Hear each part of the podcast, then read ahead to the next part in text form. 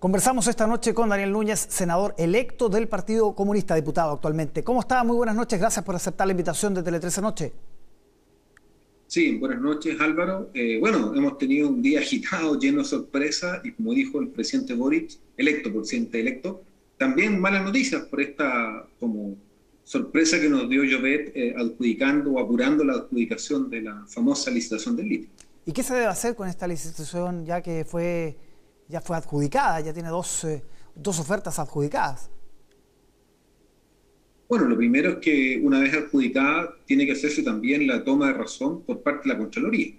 Por lo tanto, hay todavía un espacio eh, en lo que uno puede llamar eh, el ámbito administrativo antes que esto se formalice como una resolución ya, una decisión del Estado. Y obviamente nosotros vamos a recurrir a la Contraloría porque nos parece que aquí se acumulan tanto en la licitación como en la adjudicación, una serie de cosas irregulares. Eh, dentro de ellas, por ejemplo, que no hubo consulta indígena, como establece el convenio 169 de la OIT, porque los salares son territorios donde habitan pueblos originarios chilenos como el pueblo atacameño, el pueblo Coya, el pueblo Aymara, eh, y obviamente acá se obvió lo que era la mínima eh, cumplimiento de este convenio, como es la consulta indígena, y también porque empresas que participaron, incluso una que se adjudicó la, la licitación, como es la empresa Sociedad eh, del Norte, digamos, Sociedad Minera del Norte, eh, tiene también litigios con el Estado en materia de incumplimiento y de sanciones que ha recibido. Entonces acá siguen habiendo situaciones irregulares y más allá de que esto no tiene ninguna legitimidad democrática, lo cual es un problema político, que como bien dijo Gabriel Boric, se dejan amarradas leyes, normas para el futuro gobierno, acá nosotros seguimos pensando que hay eh, vicios y situaciones irregulares que nos pueden permitir impugnar esta eh, adjudicación, en este caso ya en la Contraloría o por la vía judicial que la habían sido también los pueblos originarios. Ahora, desde el gobierno dicen que acogieron lo que pidieron algunos asesores de Gabriel Boric, eh, Diego Pardou, de Willy Krach, que se reunieron con, con el ministro Jovet y que de alguna manera dejan abierta la opción a algunas de las situaciones que dijo usted respecto a las comunidades, respecto a tratar de mejorar esos puntos de la licitación. Le entiendo que no es suficiente.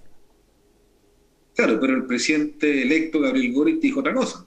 Dijo que esto es una mala decisión eh, y dijo que lo que ellos habían propuesto tenía como demanda principal que se suspendiera eh, y que se corriera en el tiempo esta licitación. Y eso se hizo todo lo contrario. O sea, Llovet ni siquiera la postergó del día viernes, la adelantó.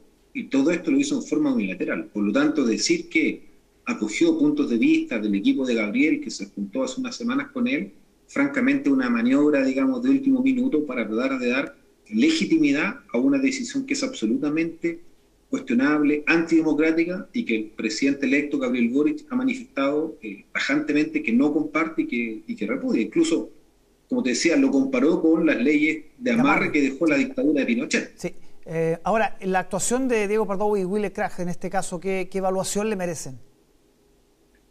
Mira, yo, yo entiendo que acá eh, estamos conformando los equipos, eh, cada uno tiene su expertise, bueno, Diego Pardo es abogado, él mirará los aspectos legales, eh, yo estoy mirando esto desde el Congreso, desde la lucha que hemos hecho en el Congreso porque el litio sea un mineral que se desarrolle en forma sustentable y contribuya a la industrialización de Chile. y tenemos un diálogo, nosotros hemos estado conversando y yo no voy a entrar a calificar o a descalificar. Acá quien tiene la última palabra es el presidente de la República electo, Gabriel Boric, eh, él recién va a poder tomar una decisión en esta materia el 11 de marzo, antes no puede actuar, eh, y obviamente en este periodo previo al 11 de marzo nosotros vamos a votar todas las instancias que tengamos, legislativas, judiciales y administrativas para detener esta licitación ya adjudicada y preservar el litio como un mineral estratégico, que haya una política pública clara, sustentable, que, lo, que provea, que propenda a su industrialización y por supuesto que eso se haga en el marco de lo que compromete el programa de Gabriel Boric, que es la creación de la empresa nacional del litio. Esas son las cosas con las cuales yo me la estoy jugando y, bueno, y en esa línea está por supuesto el presidente electo de la República. Sí, ahora, derechamente anular la licitación. ¿Usted está por esa opción? Mira, nosotros presentamos un proyecto de ley que se dio hoy día en la Comisión de Minería, como era el último día legislativo, se votaría la próxima semana. Eh, similar al que está en el Senado, yo escuchaba a la senadora Yanna Proboste un proyecto de ley similar, y nosotros proponemos suspender toda licitación del litio desde el 5 de enero hasta la promulgación de la nueva constitución. Nos parece que eso es lo que expresa y refleja mejor la voluntad eh, del pueblo de Chile manifestada en lo que va a emanar de la nueva constitución, donde probablemente haya normas mucho más estrictas o restrictivas para que privados exploten el litio. Nosotros proponemos suspender, pero en esto, Álvaro, pueden haber equipos de abogados. Nosotros conversamos con Diego también, de, perdón, de armar equipos de abogados conjuntos para que analicen todas las opciones eh, que podamos tener para eh, detener este proceso. ¿Conviven dos visiones respecto a este tema en el equipo del presidente electo Gabriel Boric? Yo creo que en el equipo del presidente electo Gabriel Boric no conviven dos visiones, conviven una diversidad de miradas y de visiones. Y obviamente tenemos que dar un debate político, económico, social, eh, relacionarnos con los movimientos sociales para de ahí hacer la síntesis. Pero aquí lo que nos rige, lo que nos ordena, y en eso es lo que Gabriel siempre ha dicho, es el programa. El programa de prueba de dignidad dice claramente creación de la empresa nacional del litio.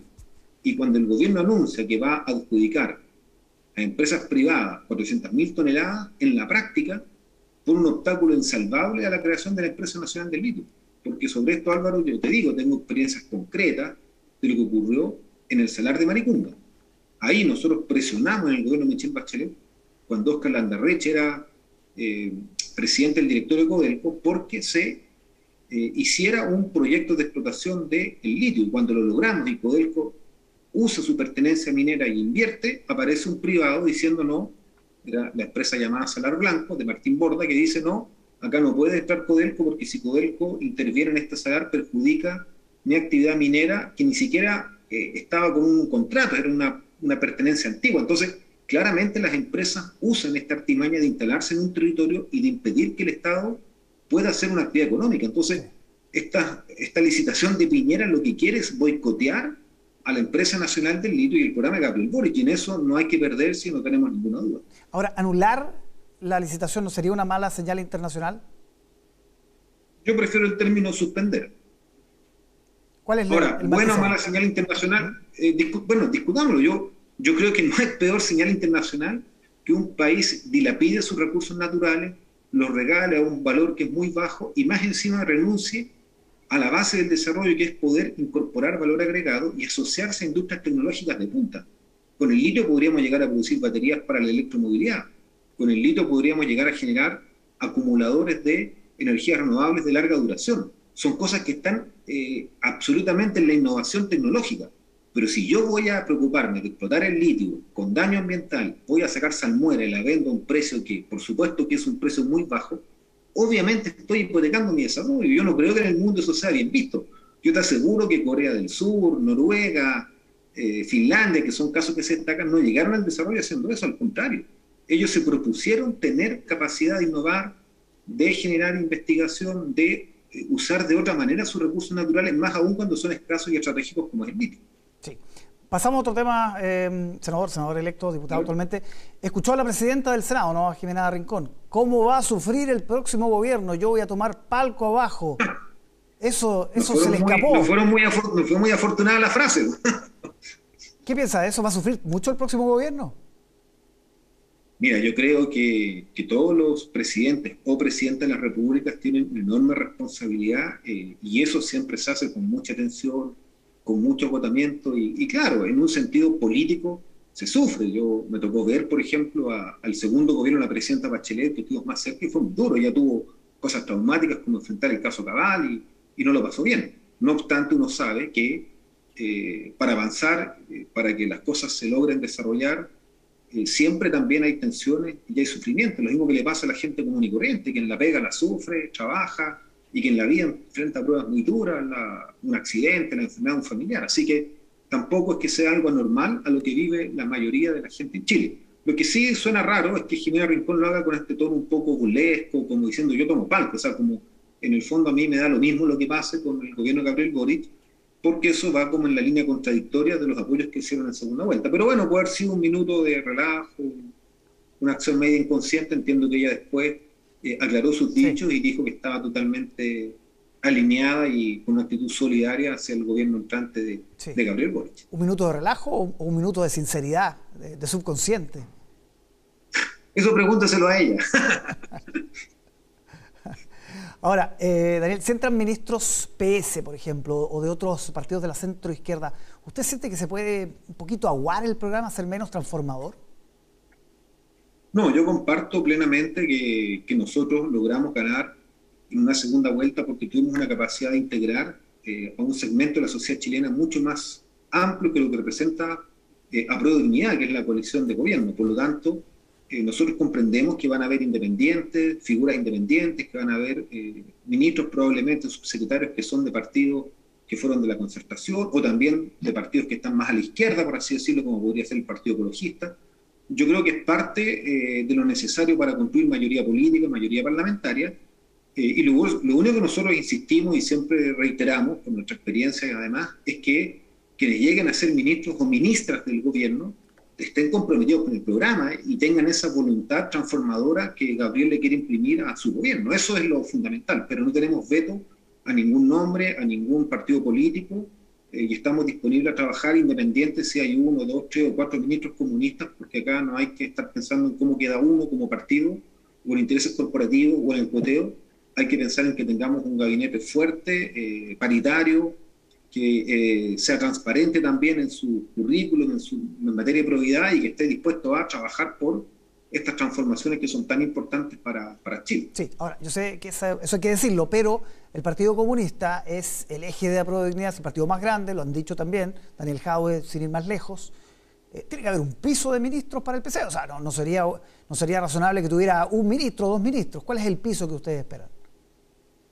Mira, no, nosotros no vamos a pautear al presidente diciéndole un piso ministro, eso es una decisión que tiene él soberana y que nosotros nos toca eh, aceptar lo que el presidente defina en esta materia, en materia del, gabinete. Ahora, si bien somos el partido más grande de apruebo dignidad, tomado los partidos como independientes, también es cierto que si yo sumo los tres partidos del Frente Amplio, Comunes, Convergencia y Revolución Democrática, ellos son más grandes que el PC solo. Entonces, acá no se trata de, de quién tiene afanes hegemonistas porque no los tenemos, se trata de que seamos capaces de trabajar con voluntad, con espíritu de coalición eh, y por supuesto que además integremos a las otras fuerzas que necesitamos para ser mayoría, así que en eso estamos nosotros.